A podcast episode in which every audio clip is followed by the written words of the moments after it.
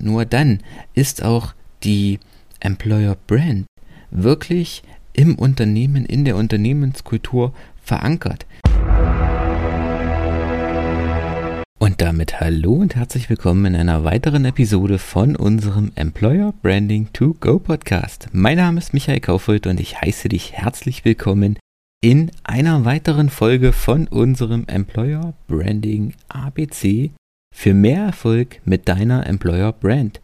Heute sind wir bereits bei dem Buchstaben W angelangt und ihr merkt, wir nähern uns mit unserem ABC so langsam aber stetig dem Ende des Alphabets. Heute der Buchstabe W wie Werte. Wer bereits die ersten Folgen von Employer Branding to Go gehört hat, in denen ich über die Charakteristiken einer Employer Brand gesprochen habe, über die Ziele einer Employer Brand gesprochen habe, der weiß, dass ich den Punkt Werte und auch Unternehmenskultur sehr großen Stellenwert einräume, wenn es um das Thema Markenaufbau Arbeitgebermarke, Employer Brand geht. Denn hier hat das Unternehmen ein, die Möglichkeit, hat die Unternehmensleitung die Möglichkeit, die bereits im Unternehmen geteilten Werte und Normen, die Kultur des Unternehmens, die ja sowieso schon gelebt wird oder gelebt wird, gelebt werden sollte und auch schon mal definiert ist, nach außen zu kehren. Hier kann sich der Unternehmer, hier kann sich die Unternehmensleitung einfach auch nochmal die Kultur, die im Unternehmen gelebt werden soll, die Werte, für die das Unternehmen eintritt, für die das Unternehmen steht und die im Unternehmen umgesetzt werden sollen, nochmal wirklich bewusst werden, nochmal wirklich diese ins Bewusstsein rufen und diese auch in Form der Arbeitgebermarke nach außen tragen, sodass die Werte nicht nur ein schöner Leitspruch sind, der im Prinzip vielleicht über dem Logo steht oder irgendwo mal in der Marketingabteilung intern kommuniziert wurden, sondern das Unternehmen kann dafür sorgen oder sollte dafür sorgen, dass die Werte auch umgesetzt werden in den Unternehmensalltag, dass sich die Werte, für die das Unternehmen steht, in den Köpfen der Mitarbeiter quasi einbrennen und auch diese in ihrem täglichen Tun, in ihrem täglichen Handeln, in ihrem Alltagsgeschäft diese auch lenken.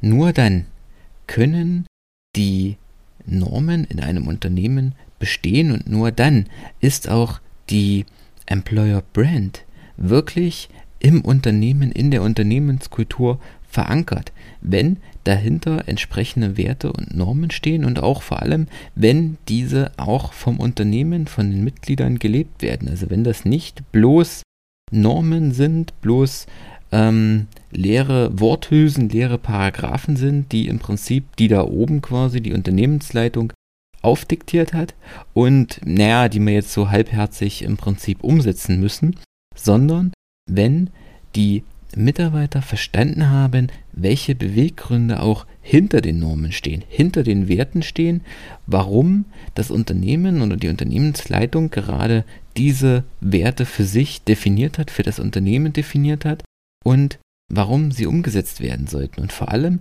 sollten die Werte, die, die das Unternehmen für sich definiert hat, auch veränderlich sein. Also ich will jetzt nicht behaupten, dass man die bei jedem Stimmungswechsel wandeln sollte, aber die im Unternehmen gelebten Werte und Normen sollten nicht in Stein gemeißelt sein, sondern sich auch an verändernde Situationen, an verändernde Rahmenbedingungen anpassen zu können, anpassen können, denn vor allem auch der Arbeitsmarkt ist ein unheimlich dynamischer Bereich. Hier ändern sich regelmäßig Wertebestimmungen, Normen mit den Generationen, die Werte, die vor 10, 15, 20 Jahren noch aktuell und allgemein akzeptiert waren, müssen heute schon lange nicht mehr gelten. Und genau deswegen ist es umso wichtiger, dass sich die Unternehmenskultur, dass sich das Unternehmen entsprechend anpassungsfähig zeigt. Denn wenn ein Unternehmen an veralteten Werten festhält, dann ja, wird es sicherlich ein paar Jahre Erfolg haben oder ein paar Jahre trotzdem erfolgreich sein. Aber jedes Unternehmen wird merken, dass sich die neuen Mitarbeiter, die neuen Fachkräfte mitunter diesen veralteten Werten in Anführungsstrichen nicht mehr unterordnen wollen, sich damit nicht mehr identifizieren können und folglich aufgrund dieser veralteten Werte nicht mehr beim Unternehmen bewerben und das Unternehmen dann wiederum das Problem hat, neue Fachkräfte zu gewinnen. Und genau da setzt ja dann die Employer Brand an. Aber das gelingt eben nur, wenn das Unternehmen entsprechend flexibel, wenn das Unternehmen entsprechend anpassungsfähig ist und seine Werte auch anpassen kann.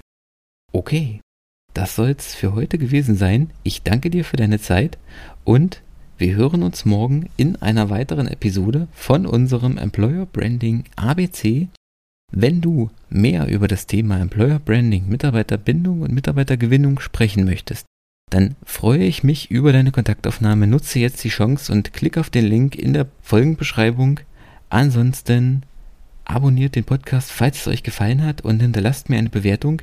Wir hören uns morgen in einer weiteren Episode. Bis dahin, ciao.